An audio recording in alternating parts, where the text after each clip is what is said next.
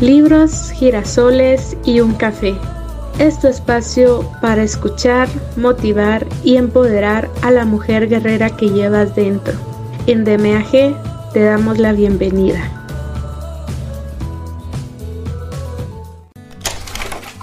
Hola y bienvenida a este espacio. Te saluda de nuevo Maggie Pineda, tu compañera de viaje. En esta ocasión, la nueva aventura con DMAG se llama Ya te dije adiós ¿Y ahora cómo te olvido?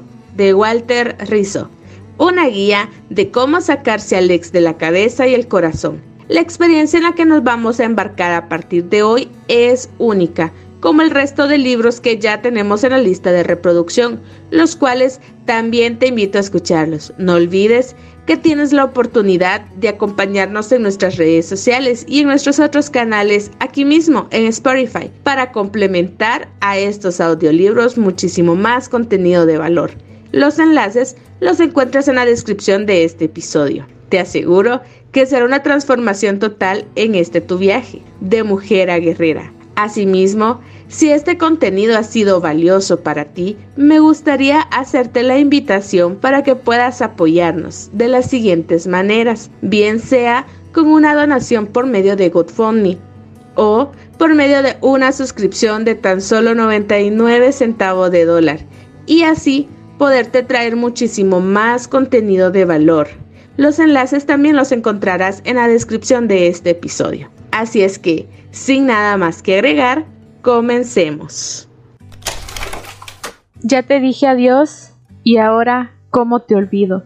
Una guía para sacarse al ex de la cabeza y el corazón. Walter Rizzo. Capítulo 10. Busca un yo auxiliar y tenlo a mano. Es amigo mío aquel que me socorre, no el que me compadece. Thomas Fuller un ser querido que te sirva de conexión a tierra. Si necesitas un ser humano que te consuele y te dé fuerzas para seguir, busca una persona que cumpla al menos dos requisitos. A. Que solo haya entre ustedes un lazo fraternal. Y B. Que sea incondicional contigo. La misión de un yo auxiliar, que no siempre puede hallarse, es la de ser un soporte afectivo por lo que debes ser una persona comprensiva y estar disponible para tus pataletas y quebrantos emocionales. Como bien lo sabes, la urgencia puede ocurrir en cualquier momento. Necesitas un interlocutor válido, el abrazo, que te tome de la mano, que te prepare un té caliente, que te escuchen con la atención de un búho, que te digan sí, aunque no tengas razón, al menos mientras dure la crisis. En fin, requieres de una mente dispuesta y abierta que te arrime el hombro de manera leal y sin esperar nada a cambio. Si tu yo se ha desconfigurado, necesitas otro disco duro que se conecte al tuyo, un amigo o un familiar, un amable componedor que no te deje caer al subsuelo ni doblegarte. Por lo tanto, se requiere de tu parte una buena dosis de humildad al pedir asistencia a ese alguien. Y no me refiero a la ayuda profesional, porque ningún psicólogo o psiquiatra estará dispuesto a socorrerte todo el tiempo y a toda hora, ni siquiera por teléfono. Hablo de ese polo a tierra que te atiende desinteresadamente, el compañero o la compañera de andanzas. Debes evitar caer en un duelo crónico, es decir, que entres en un circuito reverberante de pensamientos negativos. Eso se retroalimenta a sí mismo y te empuja hacia abajo, haciéndote sentir cada vez más miserable. Un duelo crónico implica que te quedes anclada o anclado en la depresión y que la tristeza dure más de la cuenta. Si este es el caso, necesitarás ayuda profesional para salir del estancamiento patológico. Un buen yo auxiliar debe ser cálido, paciente y con cierto sentido común para que no pierdas las proporciones. Recuerdo un paciente que buscó ayuda en su mejor amigo, un hombre separado hacía unos meses y con un resentimiento tal por su ex que había generalizado a todo el sexo opuesto. Uno de sus consejos preferidos era, las mujeres son todas unas perras o Hazle la vida imposible a esa imbécil. No se trata de llenarle la cabeza al sufriente de resentimientos o, o apabullarlo con lecciones insalubres de todo tipo, sino de ser un observador amable, sensato y discreto. Si tu yo auxiliar está peor que tú, es preferible seguir solo o sola. Veamos algunas situaciones típicas donde la presencia del yo auxiliar cobra especial relevancia. Cuando estás a punto de hacer la llamada mortal al ex, la que generará por enésima vez un cruel rechazo de su parte. En este caso, necesitas el otro yo para que te distraiga y te recuerde los motivos por los cuales es mejor tirar el teléfono por la ventana y no recaer. No importa que ya lo sepas, teóricamente. La voz de la persona amiga y sus palabras, así sean repetidas, fortalecen tu autocontrol. Cuando a las 3 de la mañana perdiste la perspectiva sobre cuál es la cuota real de tu responsabilidad en la ruptura y entras en una espiral ascendente de autoflagelación. Soy un desastre, todo fue por culpa mía, no sé amar, nadie me querrá y cosas por el estilo. En ese momento lo que necesitas es que te reafirmen que no eres la principal o el principal culpable, que no eres la maldad en pasta y que tu ex no era un dichado de virtudes. Que te lo digan en voz alta, que te lo escriban en letra gótica y que te lo susurren en varios idiomas. Eres inocente. Cuando estás con la esperanza alborotada y al amanecer, al ver los primeros rayos del sol, se dispara automáticamente una expectativa positiva y la ilusión de que quizás una segunda oportunidad o una tercera o una cuarta sean el remedio definitivo. Es decir, insistir más allá de cualquier esbozo de dignidad. En estos casos necesitas urgente que el yo auxiliar te dé un baño de veracidad y te lleve amorosamente hacia, la desilusión más terrenal posible. No funcionó y no funcionará. Llorarás a moco tendido y harás catarsis hasta que elimines el ataque de esperanza disparatado, al menos por el momento. Cuando quieras compartir el silencio cómplice, una película o un almuerzo. Es decir, la compañía sentida y vivida junto a alguien que te acepta incondicionalmente y no exige nada a cambio. Cuando desees comentar que te sientes un poco mejor, me refiero a aquellos días buenos en que te sientes renacer y necesitas gritarlo con toda tu fuerza, publicarlo y contarlo. Tu auxiliar será el receptor inicial de tu alivio y alegría compartida. Cuando parezcas una piltrafa, no te bañas desde hace días, apenas comes y te arrastras por tu apartamento con la misma ropa y los mismos pensamientos. Aquí es cuando necesitarás que alguien te sacuda y se haga cargo de tu cuidado personal. Alguien que te pare frente a un espejo para que te asustes de tu aspecto y tomes conciencia. Cuando te sientas carente de afecto y necesites de manera imperativa cariños y mimos explícitos. El yo auxiliar puede colaborarte. Pídele un bombardeo de abrazos. ¿En qué consiste? En que sin mediar palabra ni explicaciones te abrace una y otra vez de manera intensa y sostenida. Abrazos fuertes hasta agotar los brazos. Lluvia de estrujones cariñosos. En fin, cuando nos dejan de querer y la soledad se apodera de uno, es una bendición contar con una camarada de a bordo que nos ayude a navegar por el mar del sufrimiento. Es importante aclarar que el yo auxiliar no debe alimentar la dependencia, solo es una ayuda provisoria mientras te vas fortaleciendo. Apóyate en él o en ella sin que se convierta en una muleta permanente que su ayuda sea un punto de arranque para cada día ser más libre e independiente. Nadie podrá hacer por ti lo que tú no hagas por ti mismo. Incluso hay gente que no requiere de sostén alguno y sale adelante por sí sola, pero no todos tenemos la misma entereza y no hay que avergonzarse por ello. He conocido gente extraordinaria que sin la amistad oportuna o la mano tendida de algún familiar hubieran tenido que transitar un camino mucho más penoso durante su duelo. Aunque no lo creas, siempre habrá alguien que te quiera. La separación puede generar en algunas personas inseguras un esquema altamente dañino para su salud mental. Interiorizan el fracaso afectivo y lo atribuyen a una especie de malformación amorosa y categórica. No soy querible. La generalización es altamente destructiva. Si fracasé una vez, seguiré haciéndolo. Y en consecuencia se apartan de cualquier relación posible y se sienten marcados de por vida. Una paciente me confesaba, me avergüenzo que alguien me conozca de verdad y descubra quién soy. Cuando le pregunté quién creía ser, me respondió, soy un fraude. Andar por el mundo con esa carga de autodesprecio y poco merecimiento conlleva una conclusión fatalista. Mi destino es la soledad afectiva.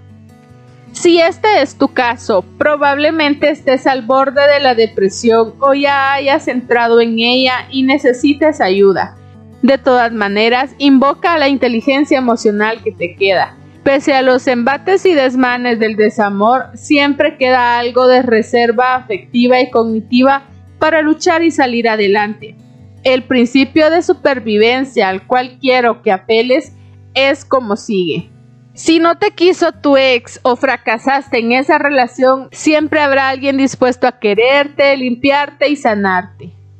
No importa quién seas, cómo seas, cuántas sean tus riquezas o pobrezas, siempre habrá alguien que valga la pena con el corazón dispuesto para recibirte. Si no te encierras a ti mismo o a ti misma, eres más apetecible de lo que crees, te lo aseguro. Además, tienes el plus de los supervivientes del amor, ya sabes, los que no quieres de una relación. La elaboración del duelo te llevará, entre otras cosas, a tener más lucidez sobre el amor.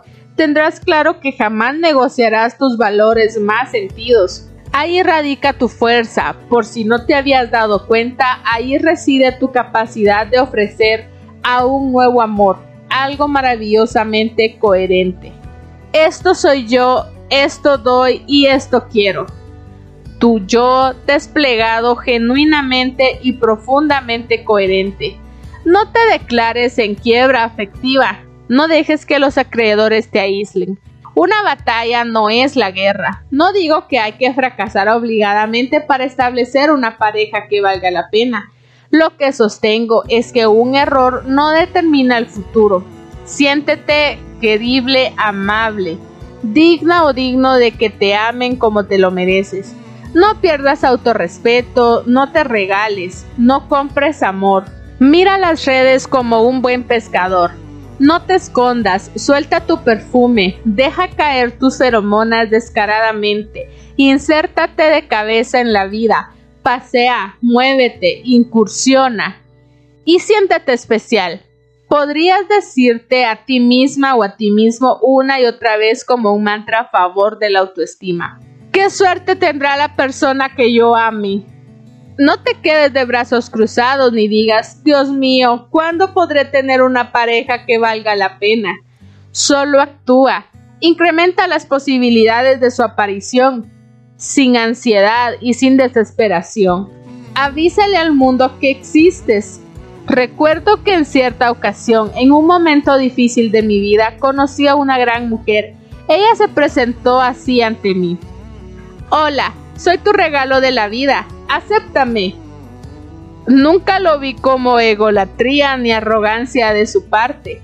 Mi relación con ella mientras duró fue una fuente de sanación, una persona que me sacó del letargo y me puso a funcionar. Yo lo llamo empujón amoroso. Un ser humano que de pronto aparece te contiene y te lleva de la mano cuando no eres capaz de andar por ti mismo. Un regalo. ¿Un ángel? Capítulo 11. Prohibido autocastigarse. La suprema felicidad de la vida es saber que eres amado por ti mismo, o más exactamente, a pesar de ti mismo. Víctor Hugo. El autocuidado psicológico. Quizás, además de perder a tu pareja, hayas perdido algo de amor propio. La pérdida afectiva muchas veces se acompaña de una autoobservación intrusiva e inclemente por parte del damnificado. Las víctimas se esculcan y revisan hasta la quinta esencia y no siempre para bien. Buscando una explicación que justifique la separación, suelen personalizar las causas y se ponen en el centro de la autocrítica. Esto puede durar días, semanas o meses o en ocasiones se convierte en un estilo permanente. Insisto, no le ocurre a todas las personas, pero cuando pasa es autodestructivo para la salud mental hasta el extremo de crear odio personal o culpa lacerante. Me equivoqué en todo, soy un desastre, no merezco que nadie me quiera. Y autoverbalizaciones similares aparecen y son profundamente disfuncionales. Si estás en esta etapa, debes tratar de frenarla y concentrarte con una autoevaluación más benigna.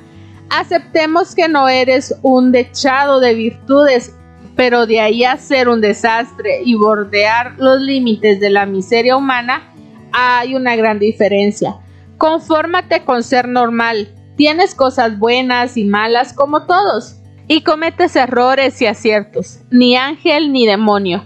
Eres más bien una persona que carga el despecho, el abandono o la pérdida y por lo tanto sufre así que no ganas nada con agrandar la herida.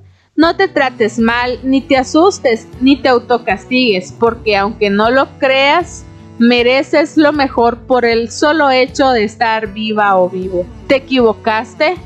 Pues aprende de la experiencia. ¿Que extrañas a tu ex? Aguanta y lucha contra la añoranza que ya pasará. ¿Que te sientes solo o sola? Rodéate del afecto de seres queridos, de amigos o de gente del común. No te laceres en nombre del amor o del desamor. No vale la pena. Además, es posible que te arrepientas de hacerlo cuando la razón por fin marque un alto a tu acelerado corazón. Te pido que seas más benigna o benigno con tu persona. Agrégale una pizca de autocomplacencia a tu actitud autocrítica que en el proceso de tu pérdida afectiva no hayan ni vencedores ni vencidos. Las actitudes negativas que debes evitar para no lastimar tu yo. Uno de los principales cambios que necesitas para salir del pozo en el que estás es la ayuda que puedas propiciarte a ti mismo o a ti misma. Cada vez que te caigas y te inculpes por lo que deberías haber dicho o hecho, te hundirás más en la depresión y en una sensación de apatía frente a la propia existencia. ¿Qué hacer? No dejarte llevar del autocastigo psicológico en ninguna de sus formas, negarte a él desde el principio. Si quieres criticarte, hazlo con respeto y de manera constructiva, sin acabar con tu valía personal. El autorreproche indiscriminado es una forma de flagelación que no mereces Veamos algunas de estas actitudes y pensamientos negativos altamente contraindicadas para el bienestar emocional. No merezco ser feliz.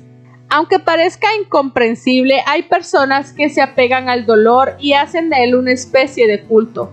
Se acostumbran al sufrimiento como si fuera una fatalidad inescapable y eliminan de sus vidas cualquier rastro o manifestación de felicidad. La alegría y el bienestar se procesan con cierta extrañeza porque, de acuerdo con su manera de pensar, no les pertenece por derecho propio. Una paciente me decía, si me siento bien con mi esposo, debo hacer algo para sentirme mal y arruinarlo todo. Sé que estoy haciendo algo inadecuado, pero es más fuerte que yo y no puedo parar peleo, discuto, invento problemas y me pongo insoportable. ¿Masoquismo? Es posible. Además de sadismo, porque la que sufre también es la pareja. He conocido gente que lleva a sus espaldas un fardo de problemas organizados por orden de dificultad y cuando resuelven el primero de la lista pasan al segundo y así sucesivamente. El asunto es que las dificultades nunca acaban porque la lista se completa todos los días y por lo tanto siempre habrá de dónde sacar angustia. En estos individuos la mente funciona principalmente como un centro de resolución de problemas. Ya resolví uno, veamos cuál sigue. No hay descanso, las contrariedades y complicaciones se enganchan unas a otras sin dar tregua. No queda ni tiempo ni espacio para el bienestar o la tranquilidad del alma. Una mujer ya entrada en años me explicaba su actitud pesimista. Me he habituado a la infelicidad, así que cuando por momentos aparece algo de placidez y tranquilidad, inmediatamente me pregunto, ¿qué irá a pasar de malo ahora? Desdichados y videntes de la mala suerte, como si el universo o algún tipo de providencia debiera compensar en ellos lo bueno con lo malo. La conclusión es terrible. Para evitar disgustos e infortunios es recomendable alejarse lo más posible de la felicidad o de cualquiera de sus manifestaciones, por ejemplo, del buen amor. Es muy difícil que estas personas pro desdicha hagan del amor una experiencia plena y saludable. Refunfuñarán minuto a minuto viendo más lo negativo que lo positivo. La botella estará siempre medio vacía y no sabrá gestionar el vínculo afectivo, con todo lo que ello implica. Su modo de amar y manejar el despecho o una separación estará atado a la desventura y el conflicto como una profecía autorrealizada. El ex o la ex estará en su cerebro como una carga justa y merecida. ¿Cuáles son las causas del semejante despropósito amoroso? Básicamente son dos que se conjuegan entre sí. Una, haber tenido una educación donde el placer, en cualquiera de sus formas, fue restringido o reprimido, creando una manera de pensar orientada a un estoicismo mal entendido. Vivir es sufrir y amar aún más. Este esquema antihedonista genera una incapacidad de gestionar el placer cuya premisa afirma Sentir mucho y disfrutar es peligroso. Desde esta perspectiva, sufrir por el ex se convierte en una forma de expansión o fortalecimiento del yo. Y dos, una baja autoestima desde temprana edad se genera un estereotipo de sí mismo, autoesquema, donde prevalece el aislamiento y el autocastigo motivacional. Un paciente comentaba, ¿estar contento de qué? Soy feo, fracasado, incapaz y poco interesante. ¿De qué felicidad me habla usted? Por eso soy así, circunspecto, no me río, no demuestro mis sentimientos y evito los placeres mundanos. Es mi manera de sobrellevar una vida que odio. Cuando lo dejó la novia, no se cansaba de decir, es entendible, yo en su lugar hubiera hecho lo mismo. Si quieres estar en pareja, debes tener alegría para dar y compartir. Debes estar dispuesta o dispuesto al disfrute, a la risa, a la aventura responsable, a la improvisación y a que la creatividad te salga por los huesos. La amargura hunde el amor en un instante. La mayoría de los estudios muestran que una buena relación de pareja ayuda a ser feliz te fortalece internamente y agrega motivación positiva a tu existencia. ¿Cómo diablos quieres entonces embarcarte en un amor que valga la pena si te niegas a la oportunidad de ser feliz? No importa qué hayas hecho ni cómo haya sido tu historia afectiva, mereces sentirte bien.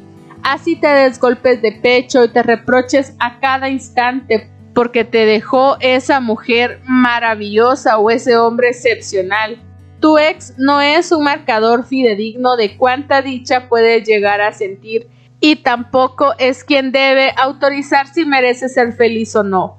No le hagas caso. Él o ella solo han sido una circunstancia en tu vida, una experiencia más que de ninguna manera marcará tu destino. En una ocasión le dije a un niño en forma de reto, Anda, sé feliz, quiero verte, solo sé feliz.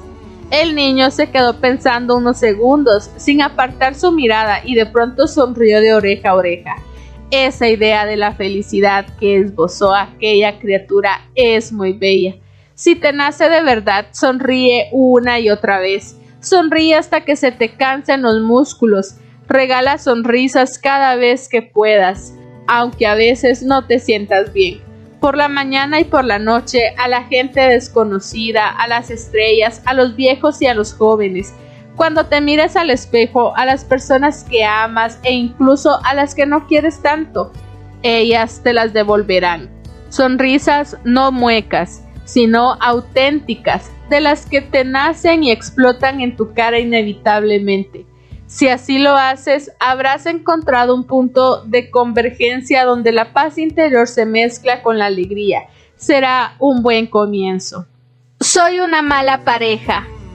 ¿Qué es ser una buena pareja? Ofrecer buen sexo, buena amistad, ternura y cuidado. Y aunque la mayoría de la gente está de acuerdo con estos puntos, finalmente al buen amor lo definen los integrantes de cada vínculo de acuerdo a sus expectativas y metas personales. Podría ser afectivamente insoportable para alguien y ser excepcional como pareja para otra persona. El relativismo amoroso existe y se hace evidente en tu historia afectiva. Mira hacia atrás y encontrarás amores y odios incondicionales de tu sex. ¿Qué es ser una mala pareja? Entre otras cosas, ser deshonesto, egoísta, infiel, indiferente y agresivo con tu compañera o compañero. Aunque es probable que tengamos concordancia en estos puntos básicos negativos, no podemos perder de vista que muchas veces lo malo de una relación puede subsanarse si la cuestión no es tan grave. Es decir, podemos aprender a ser una pareja adecuada. Es imposible aprender a enamorarse a fuerza de voluntad y buenas intenciones, pero por el contrario, sí puedes aprender a convivir con quien amas de una manera pacífica y saludable. No venimos ungidos por alguna fuerza sobrenatural ni biológicamente determinados con el repertorio necesario para saber vivir de a dos. Aunque nos agrade estar en familia y tener a alguien con quien compartir la vida. Así que si te ha ido mal una y cien veces en el amor, existe la posibilidad de que modifiques tu supuesta predestinación para lograr una relación exitosa. La infinidad de terapias de pareja existentes en el mundo lo atestiguan. Así que antes de creerle el cuento a tu ex de tu supuesta incapacidad de funcionar como pareja, no tragues entero. Repasa sus críticas, analízalas con cuidado y trata de evaluar su credibilidad. Asume tu presunción de inocencia. Tal como dije antes, ten en cuenta que a veces las personas que se separan deciden echar a la basura al otro para quedar limpias de toda culpa y no vaya a hacer que termines haciéndote cargo de la suciedad ajena. Tu mejor herramienta es el autoconocimiento, saber cómo eres, qué te falta y qué te sobra para pulirte y estar lista o listo para iniciar una relación saludable y funcional la sinceridad por delante, lo cual no significa que andes con un garrote invisible y te des de golpes, sino que te autoobserves directamente y sin meliendres. Si alguien te preguntara, ¿eres una buena pareja? Podrías responder, mm, depende de quién sea mi compañero o compañera. Una paciente después de dos años de separada me comentaba, mi primer marido me decía que era pésima en el sexo, que no me interesaba por sus cosas, que era aburrida y poco solidaria. Ahora, mi nueva pareja me dice que soy la mejor amante, que se siente contenido por mí y que soy la persona más confiable del mundo. Le aseguro, doctor, que seguí siendo la misma todo el tiempo. No cambié un ápice en la manera afectiva de relacionarme Creo que en el amor cada quien ve lo que quiere ver. Y en gran parte es verdad. Todo depende del cristal con que te mire tu media naranja. Tu misma conducta podría ser evaluada de manera distinta por una pareja u otra, así que no tomes lo que te haya dicho tu ex como palabra de Dios. La idea de que uno es una mala pareja también puede provenir de individuos que han tenido varios fracasos afectivos o relaciones que les han hecho sufrir mucho. Una paciente se quejaba así de su historial afectivo. He tenido tres relaciones y siempre me dejan. Debo tener algo horrible para que siempre suceda lo mismo. Supongo que se cansan de mí por algo. Un estudio detallado mostró que se consideraba a sí misma una mujer débil e insegura y por tal razón se sentía atraída por hombres fuertes y poderosos que se hicieran cargo de ella. Esta forma de compensar sus déficits la llevaba a enredarse con sujetos bravucones y ególatras que la utilizaban y luego la hacían a un lado, paradójicamente por considerarla débil. Solo logró mejorar sus relaciones cuando logró sentirse más segura de sí misma y pudo elegir sus parejas sin buscar compensar nada. No era una mala pareja, era una mujer débil. No te rotules, por favor, asimila esta máxima. Se aprende a ser pareja viviendo en pareja. Entrenamiento emocional. No te condenes diciendo, soy una mala pareja. Piensa en el contenido de tus autoafirmaciones antes de rotularte y trata de no utilizar categorías globales que involucren y ataquen tu valía personal. Céntrate mejor en aquellos comportamientos concretos que deberías cambiar. Por ejemplo, en vez de afirmar tajantemente no sé amar o como pareja soy un desastre, podrías decir trataré de ser menos egoísta y, y escuchar más a mi pareja o debo aprender a disfrutar más de las relaciones sexuales por eso buscaré un terapeuta. En fin, conductas concretas y no clasificaciones totalizadoras que afecten negativamente tu persona. No soy una persona normal. Me separé. Una paciente llegó a mi consulta porque se sentía muy deprimida. Cuando comencé la amnesis e indagué en sus datos personales, ocurrió un hecho relevante desde el punto de vista psicológico. Al querer saber de su estado civil, se le subió el rubor a la cara, agachó la cabeza y dijo en voz baja, separada. Luego me miró a los ojos unos segundos y volvió a repetir, separada. Era evidente que se avergonzaba de su condición. Le pregunté por qué asumía esa actitud y me respondió, no soy una persona normal, me separé. Obviamente esta creencia sobre su vida afectiva y sobre ella misma la bloqueaba social y emocionalmente. Ella llevaba en su ser una especie de marca, como en la novela de Nathaniel Hawthorne, La letra escarlata, donde el personaje es una mujer adúltera a quien la obligaban a llevar la letra A colgada del cuello como una forma de sanción moral y social. Mi paciente, aunque no vivía en el siglo XVII, se sentía llevando la letra S de separada e incluso pensaba que la gente murmuraba a sus espaldas y la señalaba. Al cabo de unas citas descarté cualquier tipo de paranoia y descubrí con asombro que en realidad sí era señalada por su entorno inmediato debido a que habitaba en una subcultura especialmente conservadora. Una vez separada, la familia se alejó de ella y muchas amigas y amigos dejaron de frecuentarla. La letra S, simbólicamente hablando, sí existía en su ambiente. Era segregada por hombres y mujeres como si por el hecho de haber terminado con su matrimonio fuera una persona contaminada y contaminante. El ex marido había tenido un romance con la profesora de sus hijos y cuando ella le pidió que la dejara e hicieran un nuevo intento, él le propuso que siguieran casados y manteniendo las apariencias, pero sin que él dejara a su amante. Ella no aceptó ser partícipe ni cómplice de semejante enredo y le pidió que se fuera. Esa fue su culpa y su transgresión.